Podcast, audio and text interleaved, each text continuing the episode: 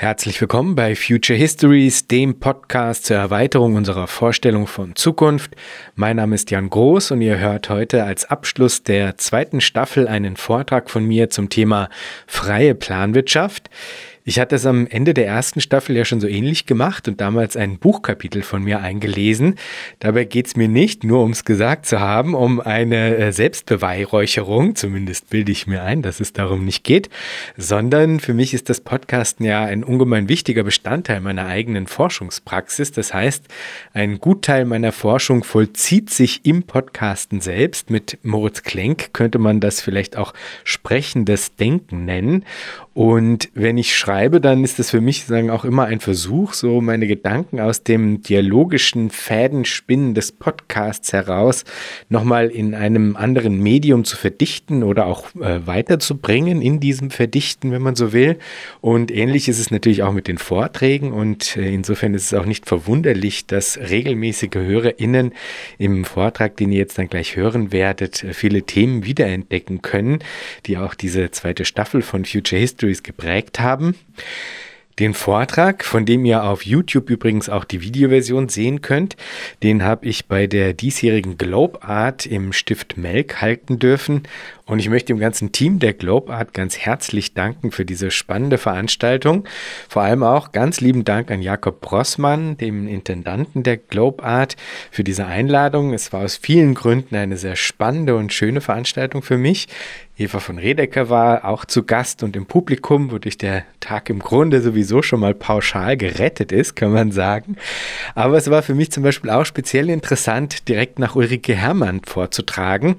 Ich hatte Frau Herrmann ja schon in der ersten Staffel von Future Histories zum Thema kapitalistische Planwirtschaft zu Gast. Das war Ende 2020 und seitdem ist ja auch ihr Buch Das Ende des Kapitalismus erschienen, in dem sie diese Thesen rund um die Frage kapitalistischer Planwirtschaft nochmal weiter entfaltet und äh, im Grunde auf der einen Seite zwar das Ende des Kapitalismus betrauert, aber letztlich dann doch eine kapitalistische Planwirtschaft als Antwort auf die Klimakrise vorschlägt.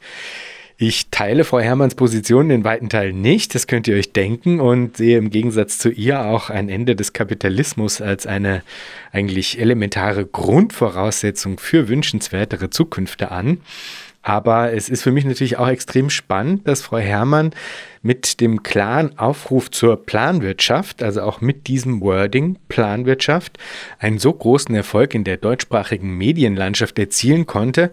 Denn man hat ja lange Zeit eigentlich gesagt, Planwirtschaft, das ist quasi äh, ein verbranntes Wort, das solle man nicht nutzen, ne, aufgrund der vielen negativen Assoziationen, die das irgendwie hervorruft. Und ich bin ja eigentlich der Meinung, dass wenngleich ich auch sehe, dass das Wort an sich viele Probleme hat, äh, man trotzdem das als so eine Art von diskursiver Provokation durchaus einsetzen sollte. Das Publikumsgespräch im Anschluss an meinen Vortrag war für mich übrigens auch eine sehr interessante Übung im Austausch mit äh, liberalen Positionen. Ich habe wirklich ziemlich stark eigentlich mit mir gehadert, ob ich das so veröffentlichen will oder nicht, denn ich bin äh, doch recht unzufrieden mit der Art und Weise, wie ich das gemanagt habe da am Schluss, die Fragen, die mir da gestellt wurden. Ich betone zu sehr die Gemeinsamkeiten und stelle zu wenig die produktiven Konfliktlinien heraus, finde ich. Da bin ich beim Versuch des Handreichens meiner Meinung nach etwas übers Ziel hinausgeschossen. Ein bisschen peinlich, aber egal. Ich habe es drin gelassen, weil ich äh, eben das trotzdem irgendwie wichtig finde. Zum einen, dass dieser Diskurs eben auch breiter geführt wird, natürlich, ja. Und letztlich, ja, gilt es wahrscheinlich dann für mich auch eher halt daraus zu lernen und nicht zu versuchen, das zu übertünchen, dass, dass das auch nicht immer so einfach ist, in den Publikumsgesprächen da dann ad hoc so zu reagieren, wie man äh, vielleicht im Nachhinein das dann gerne hätte. Genau, aber also insgesamt gefällt mir auch der Vortrag an sich immer noch sehr gut. Also ich möchte das jetzt gar nicht irgendwie schlecht reden und bin auch sehr gespannt auf eure Meinung zu diesem Publikumsgespräch und meinen Antworten. Also schreibt mir gerne, wenn ihr dazu äh, ja eine Meinung habt und vielleicht auch Vorschläge in Bezug auf, wie man das äh, vielleicht auch anders auflösen kann. Also schreibt mir gerne. Ich hätte am liebsten jetzt auch noch einen wirklich ausgiebigen Rückblick auf diese großartige zweite Staffel von Future Histories erstellt mit schönen Audioausschnitten und Anekdoten und ein bisschen Reflexion darüber, wie es jetzt weitergeht.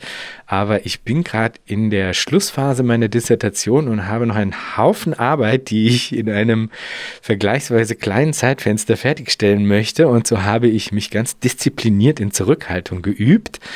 Was ich aber in jedem Fall noch gesagt haben möchte, ist, dass ich mir keine schönere Form des gemeinsamen Denkens vorstellen könnte als diesen Podcast. Ich möchte euch allen ganz herzlich danken, dass ihr mit mir und meinen Gästen so gemeinsam denkt, in dieser Form gemeinsam denkt und in diesem Raum teilhabt. Das bedeutet mir wirklich sehr, sehr viel und ist über die Jahre hinweg auch ein einfach unglaublich wichtiger Bestandteil meines in der Weltseins geworden. Also Danke an euch alle, danke natürlich an meine Gäste. Ich bin einfach unglaublich froh, dass ich das machen kann. Und jetzt viel Freude mit der heutigen Folge Future Histories und meinem Vortrag zu freier Planwirtschaft.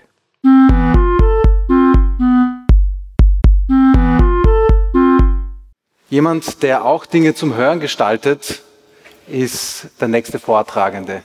Jan Groß hat vor einigen Jahren begonnen, sich intensiv mit dem Thema demokratischer Planung zu beschäftigen.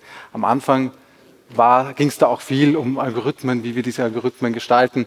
Und es ging immer mehr in Richtung der Frage, wie können wir gemeinsam einen Plan entwickeln, demokratisch einen Plan entwickeln, was auch schon äh, in Ihrem Vortrag, Frau Herrmann, angeklungen ist.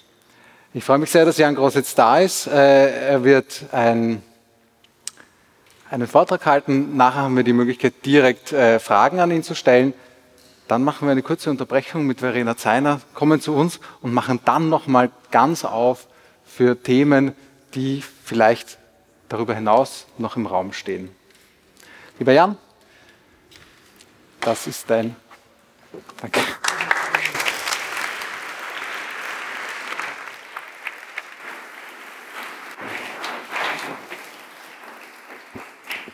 Ja, äh, vielen Dank. Er, er, wird einen Vortrag äh, halten, hat Jakob gesagt, er muss einen Vortrag halten, sag ich, weil eigentlich liegt es mir gar nicht unbedingt so, äh, Vorträge zu halten. Das dialogische Format, das habe ich doch äh, deutlich lieber, deswegen auch den Podcast Future Histories. Äh, dementsprechend verstehe ich eigentlich diesen Vortrag hier auch eher als eine Einladung zum Dialog mit Ihnen allen. Ähm, insofern ist es großartig, dass im Anschluss jetzt dann auch quasi das offene Podium ist.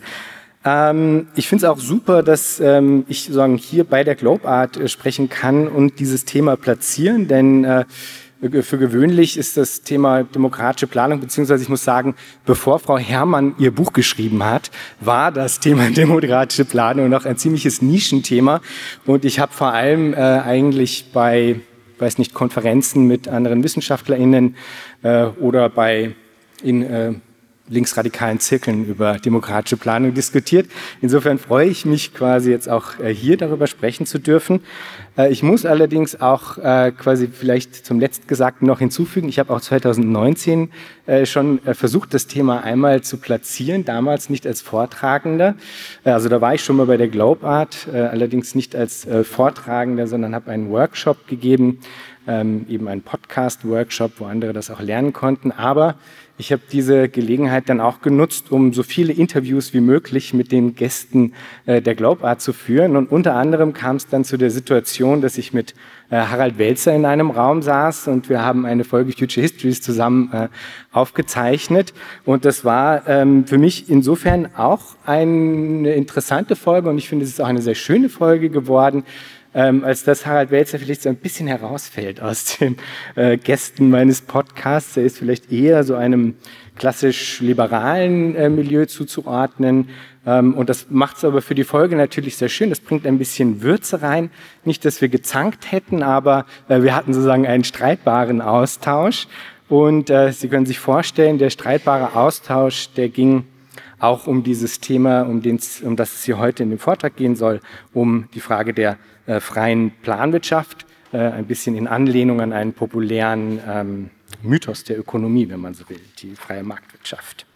Seit 2019 äh, hat sich einiges äh, geändert, seitdem ich dieses Interview mit Harald Welzer äh, äh führen durfte, der, by the way, ziemlich gar nichts anfangen konnte mit diesem Thema und das eigentlich alles ziemlich kacke fand mit der demokratischen Planwirtschaft. Seitdem hat der Diskurs rund um Fragen demokratischer Planung ziemlich an Fahrt aufgenommen, nicht nur, aber natürlich auch äh, in Form des Buches von Frau Herrmann, wobei es auch später vielleicht noch interessant wird zu diskutieren, inwiefern die englische äh, Kriegswirtschaft tatsächlich demokratisch war im sagen, starken Sinne. Es hat sich also äh, viel getan seit 2019 und die Selbstverständlichkeit, mit der Herr Welzer damals in dem Gespräch, was ich mit ihm geführt habe, sagen, diese Idee der demokratischen Planung quasi vom Tisch fegen äh, konnte, die äh, wird eigentlich immer weniger haltbar und die wird äh, immer weniger haltbar, würde ich sagen, weil sich eben immer mehr zeigt, immer deutlicher zeigt, dass die Probleme, die sich uns stellen, eben nicht mit den Mitteln des Marktes, nicht mit den Mitteln kapitalistischen Wirtschaftens adressiert werden können. Der Klimawandel, um nur ein populäres Beispiel zu nennen, ist ein globales, ein kollektives Problem, das kollektiver Koordination und demokratischer Planung bedarf. Die Mittel kapitalistischen Wirtschaftens sind, äh, nicht zuletzt der Markt als omnipräsenter Steuerungsmechanismus, nicht in der Lage, die notwendige Koordination bereitzustellen, die es braucht, um dieses Problem zu adressieren. Statt kollektiver demokratischer Koordination gilt die Marktkonkurrenz im Rennen um Profit. Wir haben es ja eben auch gehört. Aber Marktkonkurrenz ist eben genau das. Sie ist Konkurrenz und diese Konkurrenz, die führt dazu, dass wichtige Absprachen, wichtige Koordination auf kollektiver Ebene eben nicht stattfinden kann. Sie kann nicht stattfinden, weil die, die sich miteinander koordinieren sollten, das nicht tun, weil sie eben in Konkurrenz zueinander stehen. Und zwar in letzter Instanz in einer Konkurrenz um den Untergang. Und hält man mal so einen Moment inne, und ich glaube, das funktioniert eigentlich bei einem, bei einem Publikum mit einem sehr breiten, auch politischen Spektrum, hält man mal einen Moment inne, dann erscheint es eigentlich schlicht absurd, dass wir ganz selbstverständlich hinnehmen, dass ein riesiger und ungemein einflussreicher Teil unseres gesellschaftlichen Miteinanders der demokratischen Deliberation und Koordination entzogen bleibt, nämlich all das, was wir Wirtschaft nennen. Aber wie sollen wir äh, die nötige Veränderung vollziehen, wenn dieser riesige Bereich nicht nur nicht demokratisch ist, sondern zudem noch in Form des Zwangs zur Profitorientierung, auch das haben wir eben gehört, einer Logik verpflichtet ist, die den zu erreichenden Zielen im Grunde diametral entgegengesteht. Und ich finde es ungemein wichtig, deswegen auch der Einstieg über äh, Herrn Welzer und die Anekdote, dass das Gespräch hierzu ähm, auch und gerade mit Menschen geführt wird, die sich vielleicht nicht spezifisch einem linken politischen Spektrum zuordnen würden und bei denen die Idee der Marktwirtschaft als Ort der Freiheit tief verankert ist. Und wenn man ehrlich ist, dann ist das im Grunde bei uns allen, also bei uns allen der Fall. Denn freie Marktwirtschaft mit diesem Begriffspaar wachsen wir auf und es ist ein unglaublich geschickter und man möchte meinen perfider ähm, Kunstgriff wirtschaftsliberaler Ideologien, diese assoziative Kopplung von Freiheit und Markt als so einen selbstverständlichen Baustein politischer Rhetorik etabliert zu haben. Wenn ich also nun das äh, Begriffspaar freie Planwirtschaft, und das ist, by the way, der Titel dieses Vortrags, ähm, als diskursive Provokation in den Raum stelle, dann dient das vor allem zwei Anliegen. Zum einen dient es als eine, also dieses Begriffspaar dient als ein Träger für eine Form des konkreten Utopisierens rund um Fragen des Wie demokratischer Planung. Ein solches Utopisieren ist eben kein reines Wünsch dir was, sondern setzt sich sehr konkret mit der Frage auseinander, wie wir künftig die notwendigen Tätigkeiten organisieren könnten und wollen, die es braucht, um die gesellschaftliche Reproduktion zu gewährleisten. Wie werden Bedürfnisse erhoben? Welche Bedürfnisse sehen wir als legitim an? Wie kann die Produktion von Gebrauchsgütern so gestaltet werden, dass diese Tätigkeit möglichst angenehm ausgeführt werden kann, möglichst wenig schädlich ist für Umweltkreisläufe? Wie können Grenzen gesetzt und eingehalten werden in Bezug auf den Gesamtenergieumsatz dieser gesellschaftlichen Reproduktion und so weiter und so fort. Da gibt es also einen riesengroßen Komplex an Fragen, den es zu behandeln gilt, in Hinblick auf die Frage, wie machen wir all das, wenn wir es demokratisch strukturieren wollen, und zwar innerhalb ökologischer Grenzen, die ja selbst auch Teil des Verhandlungsprozesses sind. Und die, Auseinandersetzung mit all diesen Fragen, also diesem sehr, sehr weiten und auch, muss man ehrlicherweise zugeben, weitestgehend unbeantworteten Themenkomplex, ja, die firmiert unter dem Label Planungsdebatte. Und ich habe im Rahmen von Future Histories viele, viele Gespräche geführt mit Menschen, die sich intensiv damit auseinandersetzen, wie diese Dinge organisiert werden könnten. Diese Debatte, die driftet, muss man auch ehrlicherweise sagen, gerne mal in so ein bisschen ein sehr äh, technisches Terrain ab. Und ich denke, es ist hier nicht der Ort, nicht die Zeit, diesbezüglich zu sehr in die Tiefe zu gehen. Und es ist auch nicht so, das möchte ich ganz klar sagen, dass ich jetzt denken würde, es gäbe das eine Modell demokratischer Planung, das jetzt gleichsam nur noch ausexerziert werden müsste und dann sei alles gut. So laufen die Dinge nicht und zum Glück, muss man sagen. Es handelt sich vielmehr um einen anhaltenden Prozess, der auch immer in Bewegung bleiben wird. Es geht also letztlich nicht darum, einen Plan zu haben, sondern kollektiv zu planen.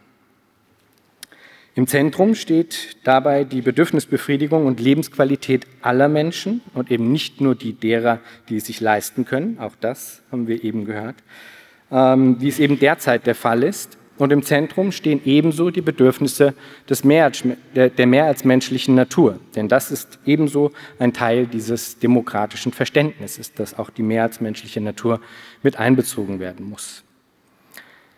Ähm, und demokratisch muss das Ganze sein, denn weder undemokratische, zentralistische Top-Down-Strukturen, wie man das aus hierarchisch geführten Planwirtschaften zum Beispiel in der DDR oder Sowjetunion kennt, noch die undemokratische und ebenfalls hierarchisch strukturierte kapitalistische Wirtschaft sind in der Lage, die Probleme, die sich uns stellen, effektiv zu adressieren. Es geht nicht, ohne die Menschen mitzunehmen und deshalb geht es nur demokratisch. Was ich aber über die konkrete Ausgestaltung in jedem Fall sagen kann, ist, dass es tatsächlich eine Art Grundbaustein gibt, auf dem meiner Meinung nach ein jedes Denken um Formen demokratischer Planung und alternativer Formen der Reproduktion von Gesellschaft aufbauen sollte. Und dieser Grundbaustein ist die universelle und bedingungslose Grundversorgung mit allen existenziellen Gütern wie Wohnen, Nahrung, Energie, Pflege, Gesundheit, Bildung, öffentlicher Transport und so weiter für alle bedingungslos. Öffentlicher Luxus und existenzielle Sicherheit sind nicht nur die Grundvoraussetzung für tatsächliche demokratische Teilhabe, sondern sie sind auch die Grundvoraussetzung für ein effektives Adressieren der Klimafrage. Maß im individuellen Konsum gehen nämlich einher mit öffentlichem Luxus. Entschuldigung, anders. Maß im individuellen Konsum und öffentlicher Luxus gehen dabei Hand in Hand. Ohne diesen öffentlichen Luxus wird es nicht gehen. Denn natürlich nimmt die Arbeiterin ihr Auto, um zum Arbeitsplatz zu kommen, wenn sie auf dem Land keinen ausgebauten öffentlichen Nahverkehr hat, kein kostenfreies Sammeltaxi, um ihren Arbeitsplatz, der vielleicht 20 Kilometer weit entfernt ist, zu erreichen. Und natürlich wollen die Leute sich auch mal was gönnen. Zumal, wenn sie, wie heute zumeist der Fall, 40 Stunden die Woche in irgendeinem Job festhängen, den sie eigentlich nicht mögen. Es ist also in dieser Hinsicht kontraproduktiv, äh, diesen absolut nachvollziehbaren Wünschen mit einer primär moralisierenden Verzichtsrhetorik zu begegnen. Wir müssen stattdessen die Bedingungen schaffen, unter denen es für Menschen attraktiv ist, ökologisch vertretbar zu leben. Bedingungen, unter denen es attraktiv ist, nicht permanent individuell zu konsumieren, weil es einen weitflächigen öffentlichen Luxus gibt, der einem immer und kostenfrei zur Verfügung steht. Und das bringt mich dann eigentlich auch zu dem zweiten Element, für das das Begriffspaar freie Planwirtschaft als Träger fungieren kann. Und wir befinden uns eigentlich schon mittendrin, könnte man sagen. Dieser, äh, es könnte nämlich fungieren als Träger für die Entwicklung alternativer politökonomischer Imaginationen. Äh, mir ist es dann ehrlich gesagt auch, oh, da qualmt Geht? Ja. Safe. Ähm, mir ist es dann auch komplett egal, ob man das jetzt dann freie Planwirtschaft nennt oder nicht. Das ist für mich total irrelevant. Worum es mir geht, ist diesen Raum der politischen Imagination neu ähm, zu eröffnen und darüber und äh, dafür müssen eben bestimmte Dogmen und auch verkürzte Wahrheiten überwunden werden. Denn erst jenseits dieser Dogmen tun sich dann andere Möglichkeiten und Zugänge auf, über die Frage einer kollektiven und kooperativen Organisation der Reproduktion unserer Gesellschaften nachzudenken. Und zwar jenseits des Marktes und jenseits des Kapitalismus. Ich will dazu in aller Kürze zwei Felder aufmachen, die ich für diese Frage der politischen Imagination für wichtig halte und von denen ich denke, dass sie unbedingt im öffentlichen Diskurs neu verhandelt und vor allem auch von linker Seite bespielt werden sollten. Äh, das kann jetzt natürlich nur äh, skizzenhaft sein, aber vielleicht können wir dann im Anschluss im Gespräch noch tiefer darauf eingehen. Diese beiden Felder, die ich da ansprechen möchte in Bezug auf die Frage der politischen Imagination, sind Freiheit und Sicherheit. Zunächst ein paar Worte äh, zur Freiheit, das heißt ja freie Planwirtschaft. Und ich denke, es ist aus vielerlei Gründen wichtig, die Frage der Freiheit zu adressieren. Nicht nur, weil Planwirtschaften historisch mit Unfreiheit assoziiert werden, sondern auch, weil ich es als ein positives Element politischer Imagination durchaus wichtig finde, sich auf Freiheit zu beziehen. Vielleicht vorausgeschickt, ich bin kein Philosoph. Sie werden zum Glück äh, morgen Eva von Redeker äh, zum Thema Freiheit sprechen hören, sodass mein Dilettantismus ein wenig ausgeglichen werden kann.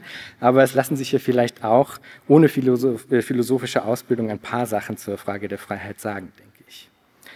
Und ich möchte dabei zunächst kurz ein paar Worte zur Idee und Praxis der Freiheit sagen, wie sie uns heute mehrheitlich begegnet, und dann ein paar Worte zum Potenzial einer anders verstandenen Freiheit. Die Kritik an bestimmten dominanten Diskursen rund um die Frage der Freiheit ist auch deshalb wichtig, weil genau das eigentlich der Ort ist, an den sich Verfechterinnen der marktkapitalistischen Ordnung ähm, zurückziehen werden, um den weiteren Erhalt dieser Ordnung zu rechtfertigen dass der Kapitalismus tatsächlich in der Lage sei, zum Beispiel den Klimawandel zu bewältigen, glaubt heute eigentlich niemand mehr. Und auch das Versprechen auf Teilhabe am Wohlstand, ein zentraler Baustein gesellschaftlicher Akzeptanz marktliberaler Politiken, wird für die Mehrheit der Menschen zunehmend nicht eingelöst. So verbleibt dann allein die Assoziation Markt ist gleich Freiheit als wirkmächtiges ideologisches Narrativ, auf das sich kommende Rückzugsgefechte wirtschaftsliberaler Positionen konzentrieren werden. Umso wichtiger ist es, diesen Aspekt im Nachdenken über demokratische Planung nicht zu ignorieren. Was also die Kritik anbelangt, so möchte ich vor allem darauf hinweisen, dass das Freiheitsversprechen, wie es uns innerhalb heutiger Gesellschaft, der, wie es uns innerhalb der heutigen Gesellschaftsordnung mehrheitlich dargeboten wird, immer und zwingend in einem Paket daherkommt mit Angst, Zerstörung und Zwang.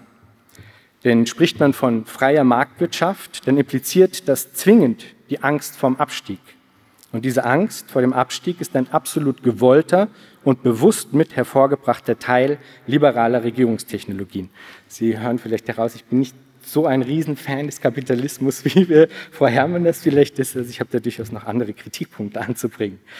Es ist diese Angst, die uns in unserem vornehmlich freien Tun am Laufen halten soll. Nach oben hin lockt der Mythos des Aufstiegs vom Tellerwäscher zum Millionär. Nach unten hin steht die Angst vor der Verelendung. Dies nur als ein Beispiel für Angst als Regierungstechnologie. Es gibt noch viele andere. Zerstörung, das zweite Element, ist unter anderem insofern eine Grundkonstante im Gepäck dieser Freiheit, als dass die Idee des Privateigentums auch das Recht der Zerstörung zur Zerstörung inkludiert. Erneut, Eva von Redeker äh, hat in ihren wirklich großartigen Arbeiten sehr vehement und deutlich auf diesen Zusammenhang zwischen Zerstörung und Privateigentum, also Recht auf Zerstörung und Privateigentum hingewiesen und ich kann Ihnen allen äh, es nur empfehlen, in diese Arbeiten ein wenig genauer reinzuschauen. Wichtig für uns hier ist, sich zu vergegenwärtigen, dass dieses Recht auf Zerstörung eben nicht kompatibel ist mit der Notwendigkeit, unser Wirtschaften auf funktionierende Reproduktionszyklen auszurichten. Und als drittes der Zwang, der kommt in unseren vornehmlich freiheitlichen Wirtschaftsordnungen natürlich in vielerlei Gewändern. Gewändern. Für uns hier aber besonders relevant ist der strukturelle Zwang zur Profitmaximierung. Das ist dieser Zwang zur Profitorientierung, der auch jene, die eigentlich gerne andere Prioritäten setzen würden, auf einen letztlich destruktiven Pfad der Profitmaximierung verpflichtet, ob sie es wollen oder nicht. Solange es sich lohnt, Menschen auszubeuten, Natur zu zerstören, sogenannte Externalitäten abzuwälzen, solange das Profitmotiv erhalten bleibt, solange wird auch die damit verbundene Zerstörung der Umwelten und unserer sozialen Beziehungen weitergehen. Dies also jetzt erstmal nur so als ein paar Einwürfe auf Seiten der Kritik. Ich halte es, wie gesagt, für sehr wichtig, diesen tiefsitzenden Mythos von freier Marktwirtschaft und seiner Assoziationskette Markt ist gleich Freiheit zu destabilisieren und letztlich zu überwinden. Aber es geht eben nicht nur um Kritik, sondern es muss natürlich auch ein positives Angebot gegeben werden. Und ich denke, die Voraussetzungen dafür sind eigentlich denkbar gut. Sie sind leider, muss man da dann auch dazu sagen, gut, weil die Menschen die Angst, die Zerstörung und den Zwang, die wie gesagt ein konstitutives Element unserer jetzigen Ordnung sind, immer mehr in ihren eigenen Lebenswelten zu spüren bekommen. Es gibt also durchaus einen Wunsch, diese Bürde, sich dieser Bürden zu entledigen, einen Wunsch, der eigentlich aus einem Leidensdruck entspringt. Die bereits angesprochene universelle und bedingungslose Grundversorgung, manche sprechen ja auch von Universal Basic Services, diese bedingungslose Grundversorgung und der damit verbundene öffentliche Luxus sind innerhalb einer alternativen, so verstandenen alternativen politökonomischen Imagination auch als Sicherheitstechnologien zu verstehen, als Sicherheitstechnologien im positiven Sinn. Sie produzieren das Wissen um gegenwärtig und zukünftige Sicherheit als Freiheit von existenzieller Angst. Äh, ach so, der Satz geht weiter, als Freiheit von existenzieller Angst und können damit als Fundament einer jeden demokratischen Planung schon mal bei einem viel positiveren Ausgangspunkt ansetzen, als das andere Zugänge tun. Eine freie Planwirtschaft, die basiert in dieser Hinsicht also auch auf der Annahme, dass die Menschen letztlich mehrheitlich tätig, tätige Menschen sind und dass sie unter der Bedingung fundamentaler Sicherheit besser tätig sein können als unter der Knute der Angst. Eine alternative politökonomische Imagination zielt also bewusst auf diese stark affektiv aufgeladenen Felder von Freiheit und Sicherheit und schlägt dort einen Paradigmenwechsel vor, der uns nicht zuletzt eben von dieser Angst, der Zerstörung und dem Zwang befreien soll.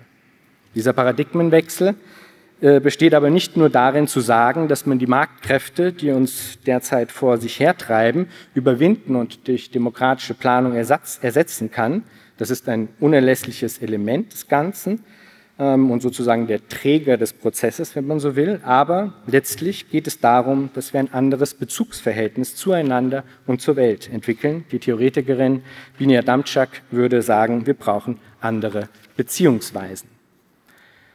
Ein wichtiger Ausgangspunkt ist dabei, dass beides, Freiheit und Sicherheit, letztlich nur kollektiv und auf dem Boden sorgender Bezugnahme hervorgebracht werden kann.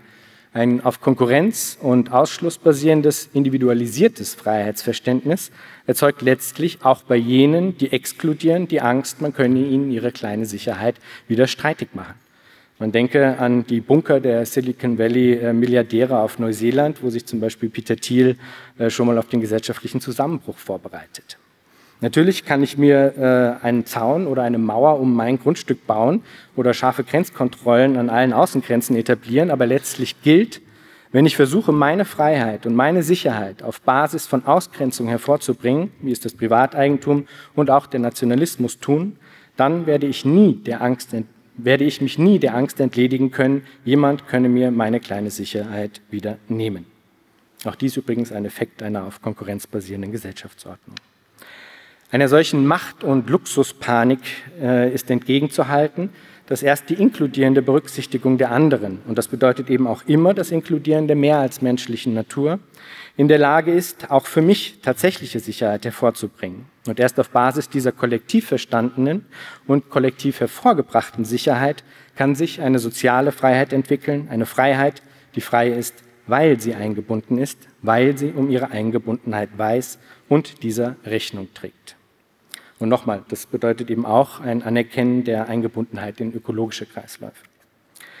Es ist dieses Anerkennen der Eingebundenheit in soziale und ökologische Reproduktionszyklen, das auch der Idee demokratischer Planung zugrunde liegt. Denn im Kern handelt es sich dabei um eine einfache Einsicht. Lasst uns doch bitte die Dinge, die uns alle kollektiv betreffen, auch kollektiv und auf demokratischem Wege lösen. Vielen Dank für eure Aufmerksamkeit.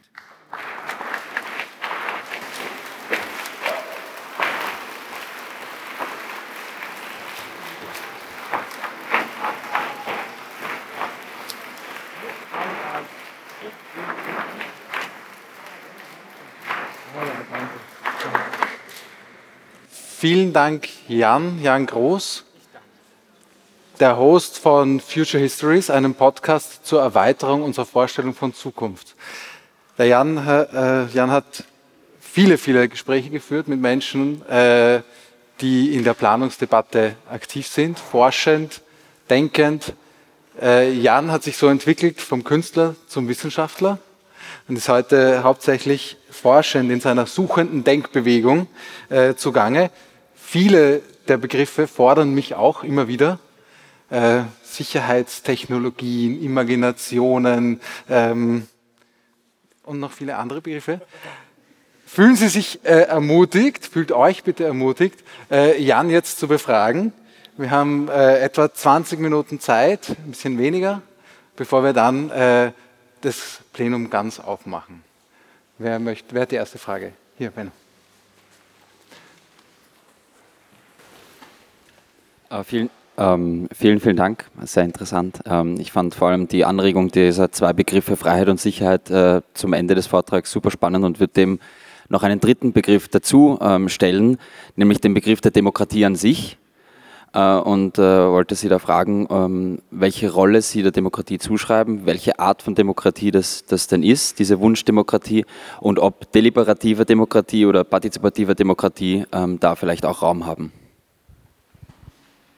Ja, absolut. Ich würde sogar sagen, ohne die geht's nicht. Ähm, also es ist auch gerade im ähm, Diskurs rund um Fragen demokratischer Planung, also wirklich so in diesem Planwirtschaftsdiskurs äh, eigentlich äh, das ein entscheidendes Thema, weil es da auch immer darum geht, so okay, bei zentralistischen Planwirtschaften damals, die ja eben hierarchisch geführt waren und nicht demokratisch waren, dass die ähm, zum Beispiel auch ein äh, Informationsproblem hatten. Weil was entstanden ist, ist so ein Katz-und-Maus-Spiel, ne, wo die ähm, sagen, einzelnen Betriebe Ressourcen zurückgehalten haben, weil sie wussten, dass die Leute, die oben die Pläne machen, äh, das alles ein bisschen höher ansetzen werden, weil die wiederum wussten, dass die anderen was zurückhalten. Und so hatte man quasi so ein Ping-Pong-Spiel ähm, gegenseitigen ähm, ja, Austrickens, wenn man so will.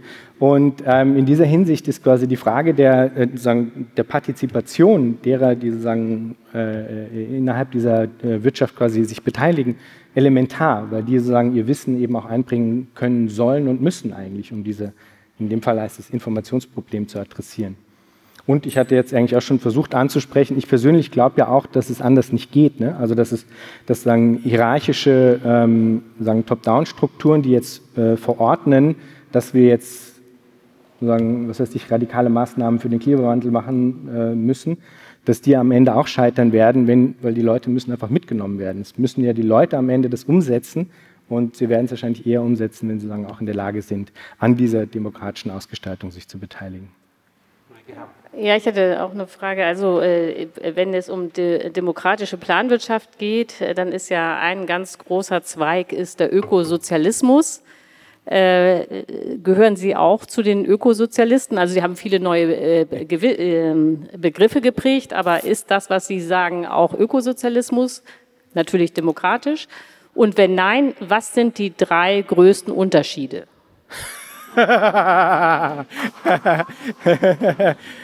Puh, also das weiß ich nicht, ob ich das so aus dem Stegreif ähm, beantworten kann. Allein schon deswegen, weil für mich persönlich diese Labels nicht so gut funktionieren. Also ob ich jetzt Ökosozialist bin oder nicht, das müssten letztlich eigentlich andere entscheiden. Also was äh, definitiv so ist, und dann kann ich sozusagen auch gleich übergehen zum zweiten Teil Ihrer Frage, ähm, dass ich bestimmte Dinge äh, glaube, von bestimmten Dingen denke, dass sie adressiert gehören, ähm, die sozusagen in einem in der Variante, wie Sie die jetzt vorgestellt haben, sagen, nicht adressiert werden. Und eines davon wäre das Profitmotiv. Ne? Also ähm, auch in Bezug auf die englische äh, Kriegswirtschaft war das ja sozusagen eine Art Burgfrieden. Ne?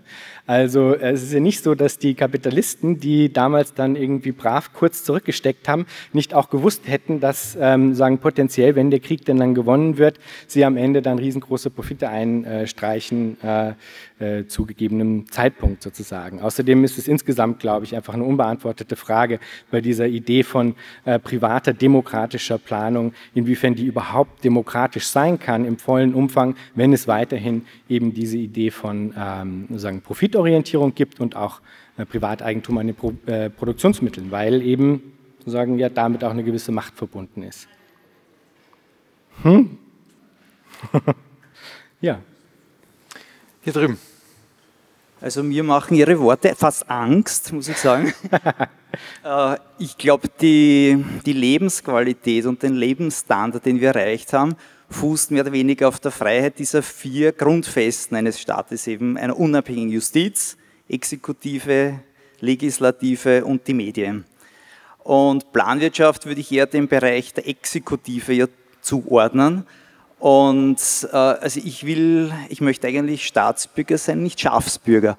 Und äh, ich möchte eine Freiheit haben. Ich möchte schon, dass jeder Bäcker sagen kann, ich backe jetzt ein bestimmtes Brot und das möchte ich mir aussuchen können. Ich will nicht, dass der Staat mich äh, versorgt mit dem Einheitsbrot und dem Einheitsbrei. Und das, das Problem, glaube ich, das wir derzeit haben, ist ja, dass äh, unser Rechtssystem nicht Schritt hält mit der Entwicklung, die wir haben. Also, dass keine Kosten internalisiert sind also ich finde eigentlich ein freies, äh, eine freie Marktwirtschaft sehr wichtig für die Entwicklung. Was natürlich wichtig ist, dass, die, dass der Rechtsrahmen passt. Und der passt momentan eben nicht oder nicht ausreichend. Aber jetzt in Richtung Planwirtschaft zu gehen, finde ich keine Lösung. Weil ich möchte jetzt nur erinnern, äh, in den 90er Jahren, wie der Markt geöffnet worden ist für Elektrizität, war das die Möglichkeit, das war vor Planwirtschaft, würde ich sagen. Es hat zentrale Kraftwerke gegeben und die Energieversorgung wurde aus dem gedeckt. Wie das geöffnet worden ist, war das erste Mal möglich, dass ein paar Wahnsinnige, unter Anführungszeichen, es geschafft haben, Windräder zu errichten, Photovoltaik zu machen und einzuspeisen. Und das war möglich durch eine freie Marktwirtschaft, dass sich Ideen durchsetzen können mit einer Planwirtschaft, und ich weiß nicht, was eine demokratische Planwirtschaft ist, setzen wir uns jetzt alle zusammen und planen. Ich glaube, der Rechtsrahmen ist der wichtige und dann sollten eigentlich die freien Kräfte spielen können. Und aber eben unter Berücksichtigung der Notwendigkeiten. Und ein Problem, glaube ich, das es generell gibt, was auch, das wäre auch meine Frage an Sie, Frau Herrmann. 1978 gab es vier Milliarden Menschen, heute sind wir acht Milliarden. Ich glaube, das ist auch ein Faktor, der wahnsinnig schwer äh, zu, zu behandeln ist, aber der hätte mich interessiert, wie, das, wie Sie das sehen 1978 mit der Anzahl der Personen, die natürlich alle eine gewisse Lebensqualität wollen. Danke. Ja. Ja, Ah, vielen Dank für den Beitrag. Ähm, äh, also ich glaube, wenn wir uns mal ein bisschen länger zusammensetzen würden, äh, äh, würden Sie auch merken, dass wir gar nicht so weit auseinander sind, wie Sie das jetzt vielleicht im ersten Moment beim äh, Wort quasi Planwirtschaft äh, denken. Denn also was ich definitiv so sehe, ist, dass es äh, eben nicht darum geht, jetzt eine das hatte ich ja eigentlich versucht auch klarzumachen, eine sagen, hierarchische, ähm, sagen, Top-Down-Planwirtschaft nach äh, sowjetischem äh, Prinzip irgendwie durchzusetzen. Das finde ich persönlich genauso kritisierenswert wahrscheinlich wie Sie. Und ein Kritikpunkt daran ist natürlich auch die Frage der Dynamisierung. Ne? Also das ist definitiv etwas, Frau Herrmann hatte das ja auch herausgestellt, dass sagen, sie den Kapitalismus unter anderem deswegen so toll findet, weil er dynamisch ist. Ja? Und das also diese Dynamik sozusagen an sich, die finde ich definitiv auch äh, richtig wichtig und gut. Sozusagen. Ich würde aber sagen, dass sozusagen Dynamik auch anders ähm, sozusagen hergestellt werden kann, als nur sozusagen innerhalb eines äh, kapitalistischen Systems. Aber definitiv sehe ich es auch so, dass sozusagen in der Auseinandersetzung mit der Frage, wie sagen, zeitgenössische Formen von Planwirtschaft aussehen könnten. Diese Freiheitsgrade, die Sie angesprochen haben, deswegen auch freie Planwirtschaft, und die Dynamisierung, die Sie angesprochen haben, also auch zum Beispiel in Bezug auf Frage der Innovation, dass die erhalten bleiben sollten. Und dazu gibt es also auch intensive Auseinandersetzungen innerhalb der, der Debatte, weil das eben richtigerweise ja auch Kritikpunkte sind, die eben von liberaler Seite gegenüber den Planwirtschaften kommen. Also insofern würde ich Ihnen da eher mal zustimmen als widersprechen. Ähm, Wer hat das Mikrofon? Hier, bitte. Ich möchte vorwegnehmen, dass ich Unternehmer war. Äh, gleich, zuerst einmal eine Frage, was verstehen Sie unter Kapitalist? Wann, wer ist für Sie Kapitalist? Ähm, ich habe also diese äh, Ad-hoc-Definition, damit das funktioniert für mich nicht so ganz. Für mich ist auch nicht unbedingt die Frage der einzelne Kapitalist, sondern die Frage des kapitalistischen Systems, in dem bestimmte Wirklogiken existieren, denen dann der einzelne Kapitalist eben auch nicht entrinnen kann. Also der einzelne Kapitalist ist für mich nicht der Punkt, sondern die, die strukturell angelegten äh, Bewegungsgesetze, wenn man so will, innerhalb des Kapitalismus. Und das ist einfach eine andere Analyseebene. Insofern. Ja, aber ich fühle mich als Unternehmer ich, ich, sofort als der Kapitalist. Und das ist ziemlich falsch, Denn wie geht ein Unternehmer wirklich vor? Er ist nicht daran interessiert, nur Gewinn zu optimieren, absolut nicht, sondern es geht darum, die in, der, in dem Unternehmen einen gemeinsamen Prozess zu machen, um das Unternehmen nachhaltig zu führen. Es ist nicht nur die Frage der Gewinnmaximierung, sondern dass es den Mitarbeitern wohl ergeht und dass die Mitarbeiter auch zu reifen Leistungen befähigt werden. Und ich möchte noch eins betonen. In Österreich sind nahezu 60 Prozent aller Unternehmer Klein- und Mittelbetriebe, die also von Kapitalismus sehr, sehr weit entfernt sind. Und dass diese kleinen Unternehmer unheimliche Steuerlasten zu tragen haben, die für das Gemeinwohl notwendig sind. Danke. Danke auch.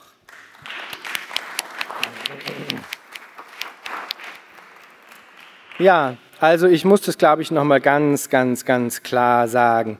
Ich habe überhaupt keinen Beef mit irgendwelchen einzelnen UnternehmerInnen ja? und äh, äh, KleinunternehmerInnen schon gar nicht. Darum geht es mir nicht. Ne?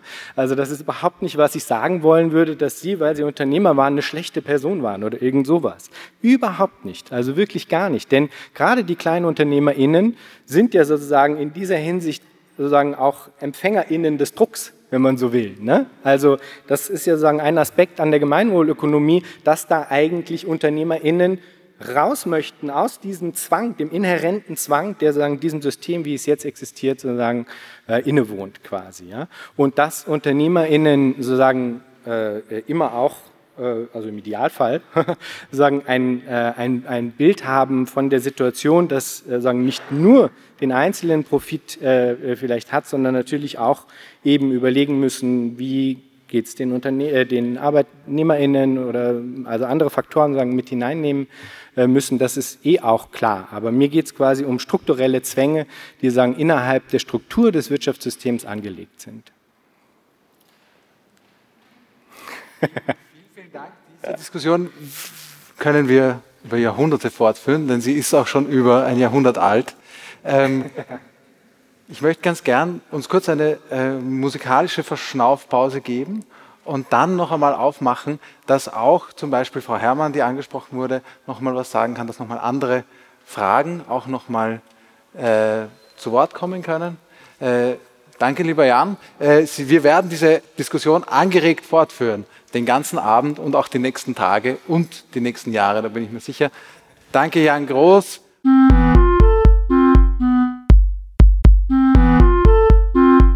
Das war Future Histories für heute. Vielen Dank fürs Zuhören. Shownotizen und vieles mehr findet ihr auf www.futurehistories.today. Diskutiert mit auf Twitter unter dem Hashtag Future Histories oder im eigenen Subreddit. Ihr könnt Future Histories nicht nur auf allen großen Podcast-Plattformen hören und abonnieren, sondern auch auf YouTube, wo ihr neben den Episoden dann auch Kurzvideos zu Kernbegriffen einzelner Episoden findet. Schreibt mir gerne unter jan at futurehistories.today. Ich freue mich immer sehr über interessante Rückmeldungen und Hinweise. Wenn ihr Future Histories unterstützen wollt, dann könnt ihr das auf patreon.com-future histories oder auch via Spende auf unserer Homepage. Future Histories ist eine Produktion von Metalepsis, zu finden auf metalepsis.net. Bis zum nächsten Mal. Ich freue mich.